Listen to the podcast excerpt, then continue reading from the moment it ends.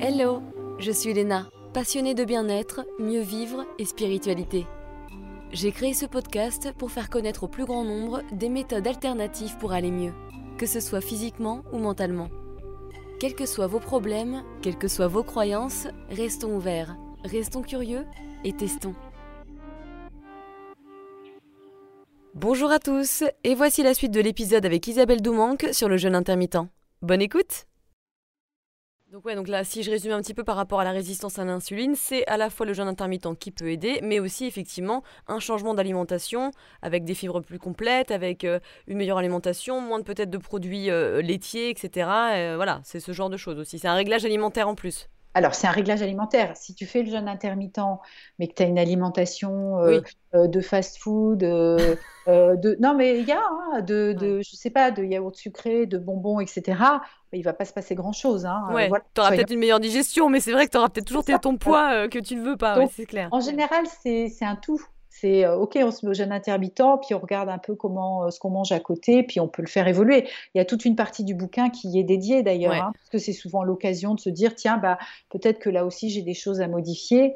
Euh, et il faut marcher sur ces deux jambes là, hein, dans ces cas-là. c'est important. Ouais, et, et c'est vrai que le stress aussi peut entraîner une résistance à l'insuline d'ailleurs. Donc en plus, on travaille sur son stress, comme d'habitude de toute façon. Bah, comme d'habitude, parce qu'en fait, euh, quand on est stressé, on a une réaction euh, pareille, là aussi hormonale, de, sécrétion de cortisol. Et le cortisol euh, est une hormone hyperglycémiante, c'est-à-dire qui va provoquer un afflux de sucre dans le sang. Pourquoi? Tu traverses la rue, tu as une voiture qui te fonce dessus tu vas te mettre à courir pour pas être écrasé. Ben voilà, c'est ça. Euh, le cortisol te permet de, courir, de, réagir, de bouger, etc. Donc c'est en ça que c'est une hormone hyperglycémiante. Hmm. Donc plus tu es sujet au stress, plus tu es euh, dans cette, euh, ce côté hyperglycémiant, donc insuline aussi. Ah bien sûr, ouais. Hmm. Et tu y dis, dans ton, dans ton bouquin par exemple, tu cites la cannelle hein, qui peut diminuer l'insuline. La cannelle, oui, tout à fait, qui, aide à, faire en sorte que l'insuline marche mieux, c'est-à-dire fasse mieux rentrer le sucre dans les cellules de l'organisme, comme le chrome. C'est des cofacteurs en fait qui vont permettre que euh, l'insuline fonctionne mieux. C'est toute une mécanique aussi de précision. Euh, c'est comme s'il y avait plusieurs petites portes qui s'ouvrent, des clés qui, enclenchent des serrures. Tu sais, ça fait un peu château fort. Oui, c'est ça, mais j'adore. tu as des choses qui bougent dans la cellule, ensuite le petit récepteur euh, qui va aller, une fois que l'insuline est rentrée, tu as toute une petite cascade de réactions et puis tu as, un petit récepteur qui bouge et qui va se mettre dans la membrane de la cellule, qui va ouvrir la porte et là, ah, le sucre rentre. C'est mieux que Fort Boyard. Et tu sais, ça me rappelle, ça me rappelle l'émission télé quand j'étais petite. La vie, la vie, ça te dit quelque chose là? C'était génial ce truc que tu voyais, tu rentrais dans toutes les cellules, tu voyais les petits abdos, c'était des petites cellules qui se pliaient. Enfin, c'était génial, franchement, je trouve qu'on euh, devrait faire ça pour les adultes pour bien comprendre comment fonctionne notre organisme, mine de rien, tu vois. Exactement, ouais, t'as tout à fait raison. Ouh, c'est un concept, je suis en train de lancer un concept. Alors, le jeûne amplifie l'autophagie, on en a parlé. Euh, c'est-à-dire le recyclage cellulaire. Est-ce qu'on a besoin d'en dire plus? Je ne suis pas sûre. Je suis en train de relire ma question, mais au final, tu as bien expliqué ce que c'était que l'autophagie et que le jeûne amplifiait aussi l'autophagie. Donc, euh, non, je suis pas sûre que tu aies quelque chose à rajouter dessus. Peut-être juste sur l'aspect neuronal. C'est-à-dire que euh, alors, l'autophagie, ce mécanisme, il a valu quand même deux prix Nobel euh, à deux personnes différentes. Une dans les années, euh, je crois que c'était 1976. Le deuxième, c'était assez récemment, en 2016. Euh, donc, il a été vraiment bien décortiqué et, et, on a compris beaucoup de choses. Et lors du deuxième prix Nobel en 2016, il y a eu beaucoup d'impact montré sur, sur le cerveau notamment par rapport aux pathologies comme maladie d'Alzheimer, etc. Enfin, on va, dire toutes ces maladies de, de dégénérescence neuronale. Voilà. Et donc, un des mécanismes qui a été montré comme, euh, comme effet positif de l'autophagie, c'est que ça permet euh, finalement de booster des facteurs de croissance de cellules cérébrales. Si tu veux, c'est comme du coup, nous, on ressent euh, des facultés d'attention qui sont plus élevées, une meilleure concentration, une meilleure mémorisation, tout simplement parce qu'il y a bah, du coup plus de neurones, des neurones qui se refabriquent, des neurones qui se connectent mieux les uns aux autres. Donc voilà, dans le langage courant, on va se dire tiens, on est plus, on a plus d'acuité, on est plus vif d'esprit, etc. Donc ça, voilà, juste pour le préciser, parce qu'il y a des gens euh, qui font le, jeûne intermittent dans cet objectif, ils se sentent moins efficaces, etc. Euh, et donc euh, ça, c'est aussi un des mécanismes évidemment de, l'autophagie qui permet ça. Hmm. Ah, très intéressant. Et quels sont les, moi je me demandais quels sont les bienfaits en fait de l'organisme euh, et l'avantage que le jeûne intermittent a par rapport aux autres pratiques de jeûne? Euh, qu'est-ce qu'il a? Il est complémentaire, je dirais. C'est-à-dire que tu peux tout à fait euh, tu peux tout à fait te dire, euh, tiens, je vais me lancer, je vais aller faire une semaine de jeûne, et puis je vais lancer la machine, je vais changer mes habitudes, etc. Euh, tu vois, genre la personne qui, qui, est engluée dans son quotidien et qui sait que pour changer quelque chose, elle a besoin de, de, sortir de sa routine. Clac. Et du coup, quand tu reviens chez toi, où tu as repris des bonnes habitudes, tu as vu des bienfaits, bah, le jeûne intermittent, il peut être la continuité de ça c'est-à-dire de, garder quelque chose comme une hygiène de vie au quotidien. Donc en ça, c'est complémentaire. Euh, donc soit tu peux démarrer par un jeûne d'une semaine et continuer le jeûne intermittent, soit à l'inverse, tu fais le jeûne intermittent et puis tu peux te dire c'est pas assez, j'ai envie de tester le jeûne d'une semaine quelque part euh, pour aller encore plus loin. Donc, ils sont mmh. vraiment complémentaires. Le jeûne intermittent, tu le fais chez toi tous les jours, ça te coûte rien, euh, c'est simple. le jeûne d'une semaine, bon, il y a des personnes qui le font chez elles hein, et qui savent très bien gérer ça. Mais si tu veux t'extraire de ton quotidien, y aller, bon, bah, c'est un autre état d'esprit, c'est une autre démarche. Il faut trouver le temps, éventuellement pouvoir le, le financer, etc. Donc, euh, mais ils sont, pour moi, ils sont complètement complémentaires. Tout à fait. c'est vrai que quand tu débutes, euh, ou même juste parce que tu aimes bien aussi profiter de la vie et que tu n'as pas envie de te couper pendant une semaine, ça te paraît compliqué. Je pense que le jeûne intermittent, c'est se rendre au service tout aussi en, se faisant plaisir, puisque après, tu as deux autres repas que tu peux, tu peux faire dans la journée. Il y a aussi, euh, tu vois, c'est pas aller trop loin, par exemple. Tout à fait, tout à fait. Mais, mais encore une fois, pour en revenir au livre, il y a une personne qui témoigne qui s'appelle Claudie qui est une femme qui a, on va dire, autour de 55 ans, et qui, elle, avait elle a toujours, mais beaucoup moins, une addiction aux bonbons. Mais ah une addiction euh, sévère quand même. Hein, euh, des bonbons tous les jours, euh, les, bonbons, voilà, les Haribo, etc. et elle a réussi à casser ça en combinant les deux, mais en démarrant par un jeûne, un séjour de jeûne, et après en mettant en place le jeûne intermittent. Et, chaque année, elle essaye de garder la possibilité d'aller faire un séjour annuel, ce qui n'est pas évident, voilà, dans son emploi du temps, etc. Et voilà, les deux associés font que euh, elle est sortie de son addiction au bonbon et euh, elle a évidemment complètement changé sa manière de s'alimenter, euh, etc. progressivement. Hmm. Donc voilà, donc les deux sont, sont, peuvent être aussi très très bénéfiques par rapport à une problématique de santé qu'on veut faire évoluer. Ouais. c'est top. On a parlé un petit peu du microbiote, mais en quoi le jeûne peut aider le microbiote et des pathologies comme la dysbiose par exemple? Alors, bah, ça, c'est assez simple, c'est-à-dire que euh, donc le microbiote, c'est euh, 100 000 milliards euh, de micro-organismes. Donc c'est énorme, hein, c'est plus, plus, que les, cellules de, notre corps. Et, euh, et, donc on a un microbiote qui fonctionne bien quand on a, quand il est riche, c'est-à-dire quand il y a une diversité. Il y a différentes familles, donc il y a une belle diversité.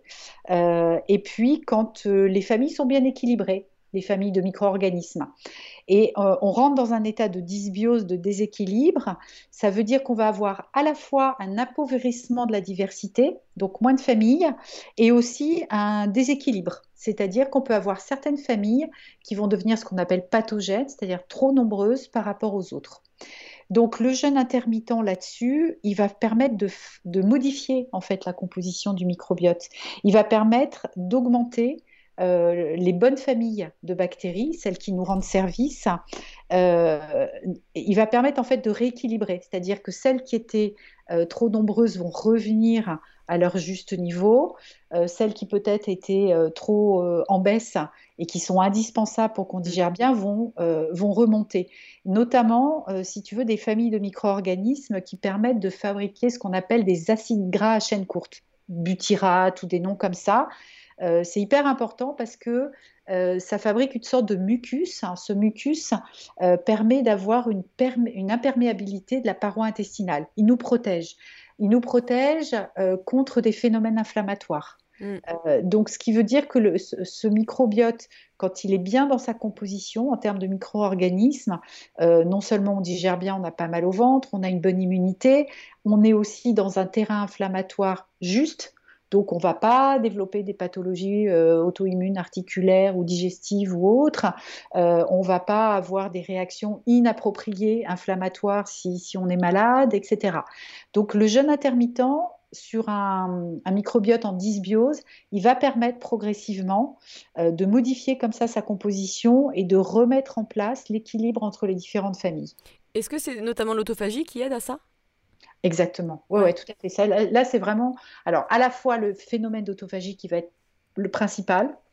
Euh, deuxième chose aussi, quand tu fais le jeûne intermittent, on considère que tu souvent tu améliores ton alimentation, hein, ce qu'on disait à l'instant. Donc forcément, tu vas manger moins de sucre, moins de choses qui vont abîmer le microbiote. Donc tu vois, tu, tu le répares et tu limites les éléments qui l'abîment. Hmm. Mais c'est l'autophagie qui est primordiale. Ouais. Je pensais à ça. Euh, du coup, on considère un jeûne, en tout cas un peu efficace pour ce genre de, de, réflexion que tu viens de nous partager. Est-ce que c'est à partir de 12 heures ou de 16 heures ou de 14 heures? C'est, Finalement, c'est à partir de combien de temps? La moyenne, euh, c'est à partir de 16 heures. À partir de 16 heures, on constate quand même des effets euh, plutôt efficaces. Voilà. Mm. Après, euh, après, il faut les atteindre, les 16 heures. Si c'est compliqué au début d'atteindre 16 heures, tu peux commencer à espacer les repas. Tu vois, tu, tu, prends ton dîner plutôt le soir, le petit déjeuner un peu plus tard, tu bénéficies du jeûne nocturne. Donc, euh, ça va être facilement 10 heures, puis 12 heures, puis 14 heures. Puis finalement, euh, sauter le pas pour arriver à 16 heures, ça va se faire euh, assez régulièrement. Au niveau des études dans la littérature scientifique, là où il y a le plus de choses, c'est quand même sur 16 heures. D'accord. Good reminder. Et alors, on a un petit peu aussi parlé tout à l'heure, mais le fait de pratiquer le jeûne de manière quotidienne, est-ce que c'est important, même si on se sent bien, que voilà, tout, ça, tout se passe très bien, on a notre rythme, est-ce que c'est important de casser ce phénomène de jeûne de manière euh, peut-être régulière ou tu vois par exemple si ça fait six mois que tu pratiques le jeûne intermittent est-ce qu'il est efficace de tiens pendant une semaine ou pendant un week-end je vais euh, bah, casser le jeûne je vais manger à 9h par rapport à midi tu vois euh, est-ce que ça peut apporter quelque chose? C'est-à-dire que le corps ne s'habitue pas à ça et peut-être est moins efficace quelque part? Écoute, là, franchement, je ne sais pas répondre à ta question. J'ai vu ça dans aucune, euh, étude, euh, tu vois, dans ce que j'ai consulté pour écrire le livre. Euh, non, moi, ce que j'ai vu, c'est que au long cours, quand ça convient à la personne, ça peut être quotidien, ça pose pas de problème, et que le fait de, ne pas le respecter tout le temps, est aussi quelque chose de, très bien pour la personne. Si, ses objectifs sont atteints et si elle est équilibrée comme ça, euh, ça pose aucun problème. voilà. Euh, les, personnes qui vont le faire, euh, alors est-ce que tout le monde le fait vraiment au quotidien sur un long terme? Je ne sais pas. Il y a des gens qui te disent qu'ils le font. Après, ils vont te dire aussi, oui, bon bah là, je suis partie en week-end avec des potes ou là, j'étais chez ma grand-mère.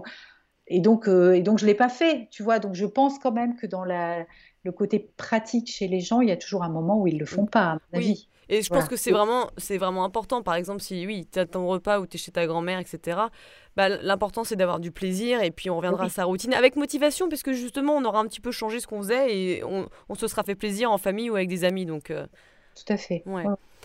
Est-ce qu'on peut le pratiquer quand on est enceinte, notamment si notre organisme il est habitué? Alors non, enceinte, c'est alors voilà, il y a des périodes de vie où c'est déconseillé. Donc euh, tout ce qui est la période euh, euh, grossesse, allaitement, c'est pas conseillé parce qu'on est même si notre organisme il est habitué, on, est quand même dans la fabrication d'un individu, un petit fœtus qui va grossir, qui a des besoins. voilà, donc je pense je pense que c'est pas c'est pas conseillé à ces périodes de vie. Euh, en plus, que tu peux avoir quand même assez facilement pour euh, pour un certain nombre de femmes les trois premiers mois, euh, du fait des changements hormonaux, tu peux avoir toutes ces histoires de nausées, de de, de, gêne. Donc, ce sera plus simple à ce moment-là de faire trois petits repas dans la journée que deux repas plus importants. Tu vois. Donc, non, je pense que c'est des périodes de vie où, où il faut pas le faire. Ouais, ouais, ouais, ouais. Ouais, effectivement, se réveiller et puis manger plutôt que d'habitude, quoi. Après, tu peux manger un petit quelque chose, tu n'es pas obligé de manger beaucoup, mais euh, c'est quand même pas mal. Le, petit déjeuner, à ce moment-là, quand tu es enceinte, le petit déjeuner protéiné salé, euh, c'est pas obligé d'être énorme, hein, mais de manger euh, un œuf à la coque, je sais pas, une petite tartine d'avocat, voilà, des petites choses simples comme ça, c'est quand même pas mal, quoi. Mmh, ouais. Et j'ai déjà entendu que les femmes avec leurs hormones ne devaient pas dépasser, par exemple, 16 heures de jeûne, voire 14 heures. Qu'est-ce que tu en penses? Avec leurs hormones, c'est-à-dire Ouais, le fait que bah, les femmes, voilà, il y a toute une histoire d'hormones. Euh, euh, je sais que j'ai entendu plusieurs fois parler de pour protéger les hormones, pour que c'est justement, ça, ça, je pense, ça ne les, ça ne les perturbe pas. Il faut pas non plus aller trop loin dans, euh, dans ce jeûne intermittent, parce qu'il y a des gens qui vont, tu sais, à, 20h. Enfin, tu as, déjà vu sur Instagram 24 heures limite. Enfin, 21h, je veux dire, pas 24 heures, sinon tu bouffes pas, mais tu vois ce genre de choses. Oui, mais c'est en Enfin, oui, alors moi je suis d'accord avec ça. C'est-à-dire que ça, c'est limite au-delà du 16 heures. Euh, tu le fais de façon temporaire pour franchir une marche, pour voilà, franchir un obstacle, débloquer quelque chose. Et c'est principalement dans la perte de poids, euh, débloquer quelque chose parce qu'il euh, il y a une physiologie à booster un peu. Donc tu vas le faire deux jours, trois jours, puis tu reviens au 16-8, etc. Oui, c'est pas c'est pas forcément conseillé effectivement de le faire de faire plus que le 16-8 au long cours. Tout à hmm. fait d'accord. Ouais. ouais, ouais, Parce que sinon, ça se pourrait être quoi les conséquences finalement si tu faisais ça? C'est que le corps se fatigue? C'est quoi? Bah, il peut y avoir des, changements dans la production hormonale. Là, je ne suis pas capable de te répondre en hmm. détail. non, mais c'est intéressant, ouais. La, mécanique hormonale, c'est une mécanique de précision. Hein, donc, euh, moins on la bouscule, mieux c'est quand même. En plus, c'est une mécanique qui a une chronobiologie. Les hormones ne sont pas toutes euh, sécrétées au même moment. Elles sont, comme je disais tout à l'heure, euh, pulsatiles pour certaines, donc pas en production constante, etc. Donc, l'hormonal, oui, il faut essayer quand même de, le bousculer le moins possible. On est bien hmm. d'accord. On en a souvent parlé, notamment pour le cancer. Est-ce que ça peut aider lorsqu'on a une chimio ou tout dépend du profil de la personne? Oui. Alors, euh, là-dessus, c'est Walter Longo, voilà, je cherchais son nom, qui est un médecin, euh, un médecin italien qui a travaillé aux États-Unis, etc., qui a le plus écrit là-dessus. Donc, alors, c'est vrai que, euh, bon, lui, dans sa pratique hospitalière euh, en Italie, etc., euh, il va se permettre d'aller assez loin avec ses patients parce qu'il les a sous la main et sous le contrôle. Mais de toutes ses recherches et de tous ses écrits, et puis évidemment, il n'a pas été le seul à faire ça, il est clair que de pratiquer, de pratiquer le jeûne intermittent, alors le jour de la chimio, par exemple, ou la veille de la chimio, ça peut être pas mal. Euh, dans le sens où déjà on va pas mettre, on va mettre le moins possible de glucides dans son organisme, sachant que les, les, cellules cancéreuses se nourrissent de ça, mais ça va permettre aussi finalement à ce que l'organisme ait beaucoup d'énergie et que la chimiothérapie soit la plus efficace possible dans le travail qu'elle a à faire. Voilà, c'est un peu ça. Et la troisième chose, c'est moins d'effets secondaires. Voilà. Donc euh, après, c'est à voir encore une fois sur l'état de fatigue, l'état d'énergie de la personne. Euh, si tu as une personne qui est en, qui est pas fatiguée, hmm. qui est en bonne santé, euh, tu peux lui proposer ça. Si tu as quelqu'un qui est déjà bien engagé dans sa chimio, qui a eu beaucoup d'effets secondaires, qui a beaucoup de mal à manger par exemple et qui a perdu du poids et qui n'est pas, euh, qui est pas gros, euh, ça va pas forcément, on va pas lui conseiller ça parce que là il faut surtout qu'il ait de l'énergie et de la vitalité. Donc on va s'adapter. Mais oui, c'est pratiqué, c'est pratiqué par donc ce, ce, ce, médecin Walter Longo. Voilà, il y a plein d'écrits hein, sur lui, c'est très facile à trouver sur, sur internet. Euh, lui, il propose des protocoles euh, euh, de jeûne, donc jeûne hydrique hein, toujours, veille de chimio, jour de chimio, lendemain de chimio, ou deux jours avant la chimio. Enfin voilà, il propose des protocoles comme ça, bien sûr. Et avec, des effets, avec des effets évidents constatés en clinique. alors, les effets, euh, les effets secondaires, diminution des effets secondaires, ça c'est la première chose. Et les gens restituent dans leur témoignage euh, un sentiment de, moins grande fatigue, de bien meilleure énergie, etc. C'est important parce qu'on sait que dans ce genre de pathologie, le moral, euh, et, le moral et, l'envie qu'on va avoir de, s'en sortir compte pour beaucoup, en dehors de la chimie pure qu'on va recevoir dans l'organisme pour traiter le cancer, bien sûr.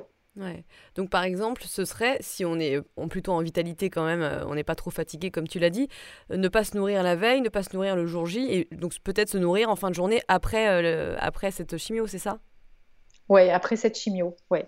Ou ça peut être se nourrir très légèrement la veille, c'est-à-dire ne pas prendre de, de glucides prendre principalement voilà, des légumes, euh, euh, un petit peu de protéines, mais des protéines euh, très soft à, digérer, un œuf à la coque, un petit peu de, blanc de volaille si on mange de la volaille, etc., ou du, poisson blanc par exemple.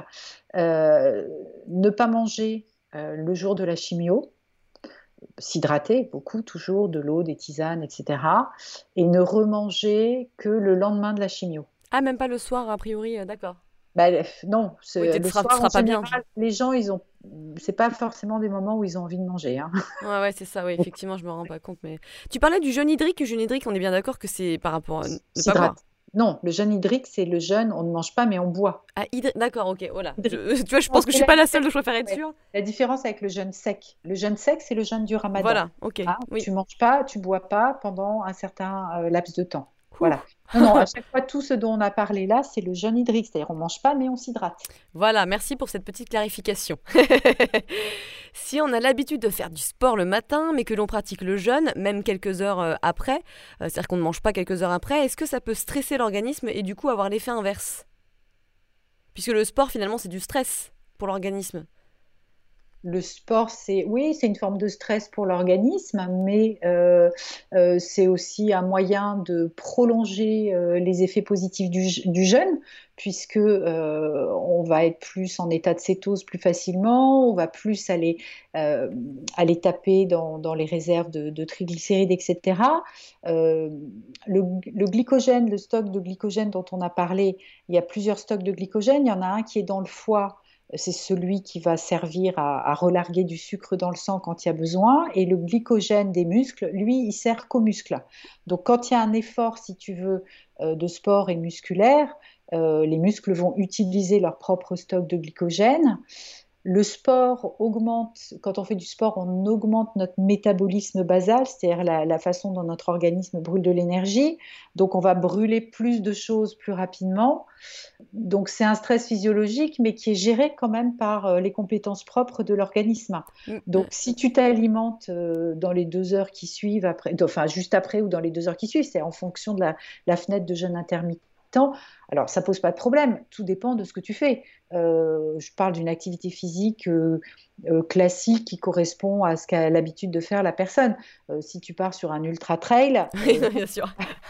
non, mais voilà, là c'est un gros stress. Tu vois ce que je veux dire C'est hmm. si, si, tu fais de l'activité physique, mais que d'un seul coup tu vas avoir une séance plus intense, dans ce cas-là, tu vas manger après ton sport, même si c'est pas, même si tu respectes plus ta fenêtre de jeûne intermittent total tu vois Même si tu auras que 12 heures ou 14 heures de jeûne au lieu de 16 heures. Si tu as fait une activité physique beaucoup plus intense en termes d'endurance, de, de, cardio, euh, j'en sais rien, hein, tu vois. Euh, là, dans ce cas-là, euh, mieux vaut effectivement s'alimenter, se réalimenter assez rapidement après le sport. Et en toute logique, quand on a un corps assez fin, est-ce qu'on a moins de réserve de glycogène dans les muscles puisqu'on a moins de muscles? J'imagine que oui. Ben, non, parce qu'en fait, dans chaque corps, enfin, je ne sais pas te répondre, dans chaque corps, on a une part musculaire. Tu as des gens qui sont plus corpulents, mais qui n'ont pas beaucoup de muscles pour autant. Oui, c'est vrai. il y a la masse grasse, il y a la masse musculaire. Euh, plus tu fais du sport, plus tu gagnes en masse musculaire et plus ton métabolisme basal augmente. Donc, plus euh, tu vas brûler et avoir moins de graisse, de, de, gras, de graisse. Voilà. Mais après, les compositions corporelles sont pas du tout égales d'un individu à l'autre. Hein. Tu peux avoir deux individus fins et tu vas en avoir un qui va avoir plus de muscles que l'autre. Euh, enfin voilà, on est. ouais, ouais. Je, donc je sais pas répondre. Non mais, c'est intéressant en tout cas d'avoir ton, ton, point de vue là-dessus. Euh. Alors, puisque le jeûne intermittent est un stress pour l'organisme, entre guillemets, j'imagine que c'est un petit stress, comment il est bénéfique euh, si on est déjà très stressé dans notre vie, par exemple? Alors, le, jeûne intermittent, quand, euh, quand il est OK pour la personne, c'est qu'il provoque plus du tout ce genre de stress dont tu parles. C'est-à-dire qu'à aucun moment tu te dis ah euh, j'ai pas mangé, je vais dépérir, je me sens pas bien, j'ai faim. Tu vois. Si c'est une obsession permanente, euh, effectivement, c'est que le rythme choisi ne convient pas. Hmm. Donc dans ce cas-là, tu rajoutes du stress. Après, on part, allez, on part sur une personne qui est stressée, qui se dit je vais me mettre au jeûne intermittent, mais à qui ça fait un peu peur. Hmm. Tu vois voilà. Bon, bah, elle va surmonter, euh, peut-être avec des exercices de respiration, de cohérence cardiaque ou autre, euh, ce moment d'adaptation jeûne intermittent. Euh, si au bout de 15 jours c'est passé, tout va bien. Si au bout d'un mois, elle est toujours dans le même état de stress, c'est que ça lui convient pas et il faut arrêter. Mmh, d'accord, oui, bah, c'est du bon sens en fait, tout simplement. ok.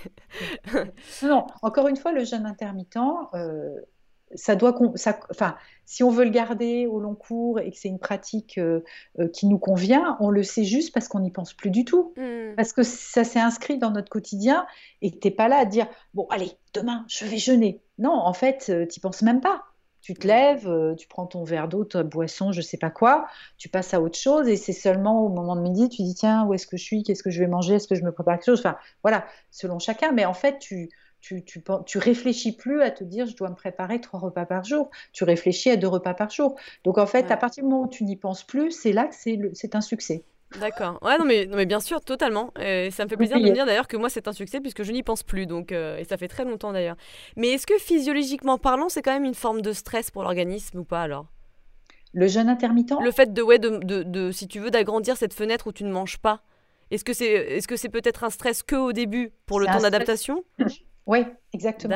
C'est un stress au début parce que physiologiquement, tu vois bien qu'il y a des mécanismes qui doivent changer, ne serait-ce que la bascule métabolique dont on a parlé, etc. Donc, c'est comme dans tout dans la vie, les temps d'adaptation, euh, on a un peu de mal. Hein, ah, on n'aime pas ça, on n'aime pas ça. pas, hein.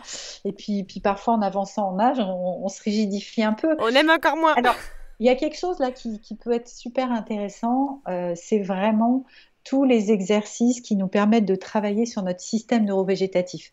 Notre système neurovégétatif, c'est notre système nerveux, mais qu'on ne contrôle pas avec notre volonté, qui est dit autonome. Hein. Il est autonome, il fait ce qu'il veut en fait. C'est ça, automatique. c'est ça, automatique. Et dans le système neurovégétatif, il y a deux branches. Il y a une branche, on est en action, et il y a une branche réparation.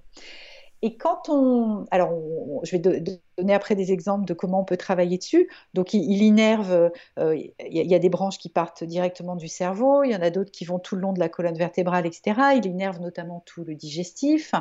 Voilà, c'est pour ça que euh, stress et, inconfort digestif vont souvent de pair. Bien sûr, c'est clair. Donc, ce système neurovégétatif, en fait, quand on fait des exercices pour nous mettre le pour arriver à repasser facilement de la branche action à la branche réparation, on gagne cette adaptabilité, je vais y arriver, qu'on a perdu et qui fait aussi que ça génère moins de stress physiologique pour l'organisme quand on va mettre en place des changements comme le jeûne intermittent. Et pour arriver à regagner cette oh, adaptabilité, moi aussi du coup. ce, mot. Action et réparation, euh, il faut s'entraîner. C'est comme un entraînement, comme quand on fait du sport, etc. Euh, il y a une vraie plasticité à obtenir. Euh, donc, on fait avec des exercices de cohérence cardiaque, tous les exercices de yoga sur lesquels on va travailler la torsion dorsale. Il y en a plein dans les exercices d'équilibre, dans des exercices de rotation de la colonne, etc. ça, va, ça va travailler sur tout ce système neurovégétatif. En fait, l'objectif, c'est de obtenir ce qu'on a quand on est enfant. Quand on est enfant, on passe du rire aux larmes en une seconde. Et c'est ça qu'il faut qu'on obtienne après avec notre système neurovégétatif. Et plus on obtient ça, plus on obtient la, la, faculté de euh, d'être à fond et puis de se dire ok là je prends du temps pour moi puis on sent que on se répare, notre médecin intérieur il travaille, on se mmh. calme, etc plus quand on va mettre en place des choses comme le jeûne intermittent, euh, ça va se faire plus facilement avec beaucoup moins de stress physiologique dans notre organisme. Ouais. Hmm. Flexibilité, euh, ouais, adaptabilité. Ouh, j'ai réussi à le dire. j'ai un bon point. Ça. Euh, alors on a, on a parlé de l'allaitement et puis de, de, la femme enceinte, mais est-ce qu'il y a d'autres contre-indications en fait où on ne peut pas avoir recours au jeûne intermittent? Oui, tout à fait. Alors, il y a les périodes, bah, on va dire, de, personnes qui seraient très fatiguées, euh, personnes qui sortent d'une chirurgie, qui sortent d'une infection, tu vois, un terrain comme ça malade. Donc là, effectivement, c'est contre-indiqué jusqu'à temps que la personne se remette et ait de la vitalité. Euh, il y a tout ce qui est autour de l'enfance et de l'adolescence en général. Euh, alors, il y a plein d'ados qui mangent pas le matin. Hein, voilà. Donc, ils le font naturellement. Bah oui il y a plein de. À l'adolescence, tu as plutôt envie de dormir un peu plus tard le matin euh, que de prendre un petit déj. Donc il y en a plein qui le font naturellement, mais c'est une période où on va pas forcément le conseiller parce qu'il y a aussi la croissance à respecter, etc. Euh, tout ce qui est autour des troubles du comportement alimentaire. Donc, si on a eu des problèmes d'anorexie ou de boulimie, euh, changer l'alimentation comme ça, c'est pas forcément ok, tu bah, vois. Tu peux aller dans les extrêmes, quoi. Après. Ouais, voilà, c'est ça. C'est quelque mm. chose qui va pas forcément être bien maîtrisé.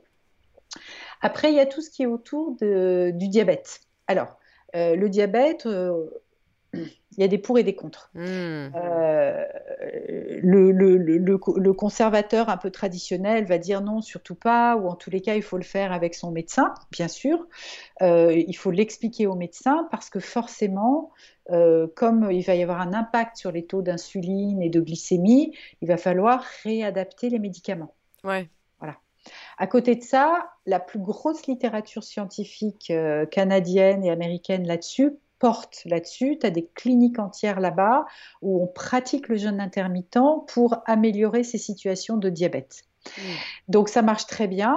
Effectivement, il vaut mieux, si on a des médicaments, il faut en parler au médecin pour qu'il puisse adapter les médicaments.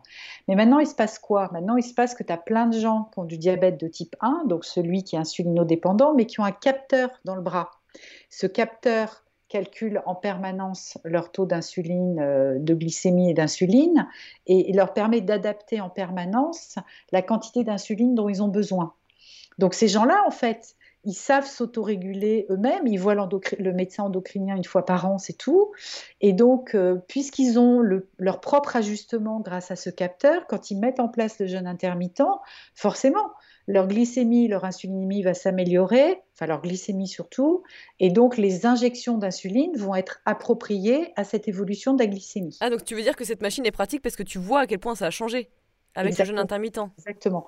Le, un des témoins du livre, Kate, racontait, me racontait que son mari est donc euh, insulinodépendant comme ça, euh, et, donc, euh, ils ont effectivement changé leur alimentation, fait le jeûne intermittent, etc.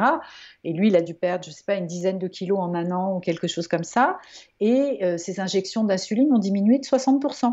Waouh, ah, c'est quand même énorme. ça, avec ce capteur, donc si tu veux, il n'avait pas besoin d'aller chez le médecin, puisqu'il bah savait grâce au capteur ce dont il avait besoin. Hyper motivant. L'endocrinien était, pareil, impressionné par les résultats. Et du coup, avec les gens qui ont ce genre de capteur, ils ont il n'y a pas de risque pour eux, si tu veux, qu'ils tombent en hypoglycémie, ce qui serait très grave. Hein, voilà. Mm. Donc, en revanche, ceux qui n'ont pas de capteur et qui ont une médication plus classique, donc peut-être les gens qui sont plus en diabète de type 2, euh, dans ce cas-là, le jeûne intermittent est super positif pour vous, mais à faire effectivement absolument en en parlant au médecin, parce que comme il va y avoir une évolution sur la physiologie, il faut adapter les médicaments. Mais en tout cas, on est d'accord que euh, tout en étant euh, effectivement en, étant suivi par euh, son spécialiste, ça peut être très intéressant pour quelqu'un qui est diabétique. Absolument, voilà. Mais si tu demandes, tu es obligé de dire que c'est contre-indiqué pour pas que la personne le fasse tout seul dans son coin et prenne un risque d'avoir des hypoglycémies qui pourraient être graves pour sa santé. Voilà. Ouais, en tout cas, c'est vraiment ouais, ça donne de l'espoir pour ceux qui souffrent de ça. Mm. Est-ce qu'il y a un process, des étapes à suivre quand on commence le jeûne intermittent? Alors, il y a deux formes de process. Il y a le process euh, je commence demain et j'y vais directement. Voilà. et tu as plein de gens chez qui ça marche. Après, il y a le process de se dire euh, ça me fait un peu peur ou je sais que j'ai des choses à changer dans mon alimentation, donc j'y vais par étapes. Alors, étape numéro un, euh, je décide que euh, déjà je, me, je décide que c'est le petit déjeuner que je vais arrêter, mais jusqu'à présent je prends un petit déjeuner classique français sucré, euh, le verre de jus d'orange, les tartines pain beurre confiture ou la viennoiserie, le café sucré, le yaourt aux fruits, enfin bon. Donc j'ai un petit déjeuner de merde. Pardon. J'ai oublié les cornflakes et le lait. J'ai un petit déjeuner hyper glycémiant que j'ai pris le matin à un moment où euh, j'ai déjà pas mal de sucre dans mon sang parce que j'ai été réveillée grâce au cortisol. Donc j'ai déjà mon hormone hyperglycémiante qui m'a dit vas-y réveille-toi, bouge, c'est l'heure. je rajoute un petit déjeuner hyperglycémiant. Donc là c'est compliqué, ça veut dire que si j'arrête du jour au lendemain ce petit déjeuner, je risque d'être fatiguée, d'avoir des coups d'hypoglycémie et donc de me dire ça marche pas et de pas tenir trois jours. Hmm. Donc la première étape, ça pourrait être de passer à un petit déjeuner protéiné salé. Voilà. Euh, donc on s'inspire de tous les pays du monde, sauf de la France euh, et des États-Unis. Et euh, voilà, il y a plein de plein d'exemples. J'en donne dans le livre. on passe à un petit déjeuner protéiné salé, qui fait que quand on le supprimera ensuite, on aura moins ce risque d'à-coup d'hypoglycémie, de, grosse fatigue dans la matinée. Donc ça, c'est une, première possibilité, une première étape. La deuxième étape, c'est déjà si on avait trois repas et deux collations, c'est de supprimer progressivement les collations de passer de, de 5 repas à 3 repas par jour. Ensuite, l'étape suivante, ça peut être de euh, éloigner, d'agrandir le temps entre, euh, par exemple, le repas du soir et le repas du matin. Donc on dîne plus tôt, on des petits déjeuners un peu plus tard et progressivement comme ça on peut aussi arriver à supprimer le petit déjeuner et, que ça passe quasiment euh, inaperçu. Hmm. Voilà. Peu à peu, quoi. Effectivement, il y a des étapes comme ça qui peuvent être intéressantes pour s'y mettre. Ouais, ouais, ouais. Et alors, si on a faim, qu'est-ce qu'on fait? Si on a faim, le premier réflexe, c'est de boire. vraiment, on boit un grand verre d'eau. On n'y pense pas. Pourquoi? Quand on mange, en fait, quand on prend trois repas par jour, l'alimentation nous hydrate. Il y a une partie de notre hydratation qui vient de l'alimentation. Le fait de plus manger pendant un repas, on va se déshydrater. Et souvent, la sensation de faim, elle vient de là. On boit un grand verre d'eau, on attend cinq minutes. Si c'est passé, tant mieux. Pareil, si on avait un peu mal à la tête, c'est parce qu'on est déshydraté. Donc là-dessus, il faut vraiment boire. Euh, après, si on a encore faim, bah, il y a euh, la stratégie de se dire, euh, il n'y a pas d'enjeu à réussir le jeûne intermittent là tout de suite. demain est un autre jour je mange et je retenterai demain. voilà. Ça. Hein. Après, il y a la stratégie de se dire bon bah peut-être que j'ai faim et je me dis que j'ai faim parce que je m'ennuie ou parce que j'y pense trop. Donc à ce moment-là, on, fait quelque chose. On peut aussi aller marcher ou méditer, ça aide un peu. On peut faire euh, du bricolage, on peut jardiner, on peut faire des choses manuelles, on peut lire, on peut voilà, on peut faire quelque chose de concret euh, qui fait qu'on n'y pensera plus. Ouais, complètement. Mais vraiment, le premier réflexe, c'est de boire. Mais je suis d'accord et ça me rappelle, tu sais, j'avais un examen un jour, je sais plus si c'était une coloscopie ou une, une, gastroscopie, et donc je devais boire euh, beaucoup de litres d'eau. Et en fait, j'avais mais plus faim du tout. Pourtant, je ne mangeais pas de la journée et j'avais pas du tout faim. Donc effectivement, alors sans aller au-delà de, de je sais pas combien de litres, hein, bien sûr. mais mais c'est vrai que oui, ça, ça, ça, aide beaucoup. Et moi, je, je sais que bon, j'ai pas faim le matin, mais je prends toujours une petite tisane parce que c'est tout doux dans mon corps, c'est un petit peu chaud. Enfin, c'est agréable, une petite, tu vois, un petit goût. Euh... Tu t'hydrates le jeûne nocturne, donc c'est important aussi. Oui, tout à fait. Et alors, qu'est-ce que tu en penses par rapport au café et au thé? Est-ce que ça coupe le jeûne selon toi? Alors, le café et le thé, bah, pris sans sucre, évidemment, ça coupe pas le jeûne, mais il faut pas en prendre trop pour deux raisons. Euh, d'abord parce que euh, ça va sécréter quand même un côté euh, cortisol, enfin, comment dire, excitant. Donc sécrétion de cortisol hyperglycémiant, hmm. donc sucre dans le sang et ça ouvre l'appétit parce que tu es un peu dans un état de, tu vois, euh, c'est un peu stressant de prendre beaucoup de thé ou de café, donc c'est contre-productif. Tu vas avoir plus d'appétit quand on prends, euh, euh, voilà, tu peux en prendre un le matin, il n'y a pas de problème, mais si tu prends habituellement un litre de café le matin, tu te mets dans une ambiance pas mal de sécrétion de cortisol, donc ça veut dire euh, ça veut dire euh, hyperglycémie dans ton sang, donc insuline, etc. Donc envie de sucre, hein, en fait. Et puis, tu as, as, as, de l'appétit, tu as envie de manger, tout mmh. simplement. Donc un petit café ou un petit thé, ça passe, mais t'en prends pas 15 000, quoi. Voilà, c'est ça. Donc l'idée pour les gens qui en prenaient beaucoup le matin, c'est plus d'essayer de limiter la quantité, de continuer à boire, mais d'aller à ce moment-là plus effectivement sur des tisanes ou sur de l'eau tout simplement. Hmm. Ah, super intéressant. Parce qu'il y a différents débats par rapport au café, au thé, que ça coupe ou pas le jeûne. J'avais vu plein de choses différentes. C'était un petit peu... Euh, T'es un petit peu perdu, donc euh, j'aime bien clarifier la chose avec toi. Bah, on peut considérer, certains considèrent que ça coupe le jeûne parce que c'est hyperglycémiant. Ouais, je comprends. Bon, si tu veux, voilà, c'est pas non plus, euh, si t'en prends un, ça, tout va bien. Ouais, ouais, super. Est-ce que tu veux rajouter quelque chose euh, que je ne t'ai pas posé ou un dernier message bah écoute, non, rien de particulier. Je crois qu'on a évoqué, on a évoqué pas mal, pas mal de choses. Euh, qu'est-ce que juste dire encore une fois parce que voilà c'est toujours un sujet de prédilection chez moi euh, qu'il y a effectivement des polluants environnementaux euh, qui font que on a des carences en certains micronutriments qui sont importants pour certains résultats du jeûne intermittent. C'est-à-dire que pour perdre du poids, il faut avoir une thyroïde fonctionnelle, que cette thyroïde elle a besoin d'iode, que comme il y a beaucoup de brome euh, dans nos atmosphères, dans des retardateurs de flammes, de flammes bromées, c'est-à-dire des, produits qui empêchent qu'il y ait des incendies chez nous. Le brome prend la place de l'iode dans nos organismes, donc on est souvent carencé en iode et on ne le sait pas. Mmh. Euh, voilà, c'est pas, il y, a des petits, il y a des micronutriments comme ça euh, qui sont importants pour que physiologiquement on ait tous les bienfaits d'un jeûne intermittent. Donc si voilà, si vous faites, vous décidez de vous lancer dans le jeûne intermittent pour améliorer un terrain cardiovasculaire ou une perte de poids, voilà, regardez dans le bouquin ces petits chapitres-là qui sont dédiés pour essayer de voir est-ce que vous avez ces petites problématiques euh, euh, de pollution qui pourraient empêcher un bon fonctionnement. Et dans ce cas-là, bah, c'est pareil, je vous donne des conseils. Mm. Ça fait partie des choses qui peuvent, euh, qui peuvent freiner le fait d'avoir un résultat. voilà, c'est notre monde, il est pollué, donc on en tient compte aussi pour, pour vraiment arriver à atteindre ses objectifs, hein, parce que finalement, c'est vrai que on revient sur ce qu'on disait au début, mais euh, c'est quand même un outil euh, bah, top, hein, moi je trouve le jeûne intermittent. Ah ouais, non, vraiment super, ouais. Mm. Où est-ce qu'on peut te trouver? Alors, on peut me trouver bah, à travers mes lectures, on peut me trouver euh, en consultation. Je suis dans un cabinet en région parisienne et en vidéo aussi, donc avec pour le moment un agenda sur Doctolib pour réserver tout ça voilà, de temps en temps des conférences dans les salons et autres. Mais bon, c'est vrai que les deux dernières années de pandémie ont un peu modifié la donne à, ce niveau-là. Donc, euh, à, voir en fonction des fluctuations du moment. merci beaucoup, Isabelle. Bah, écoute, merci à toi. C'est toujours un plaisir de répondre à tes questions.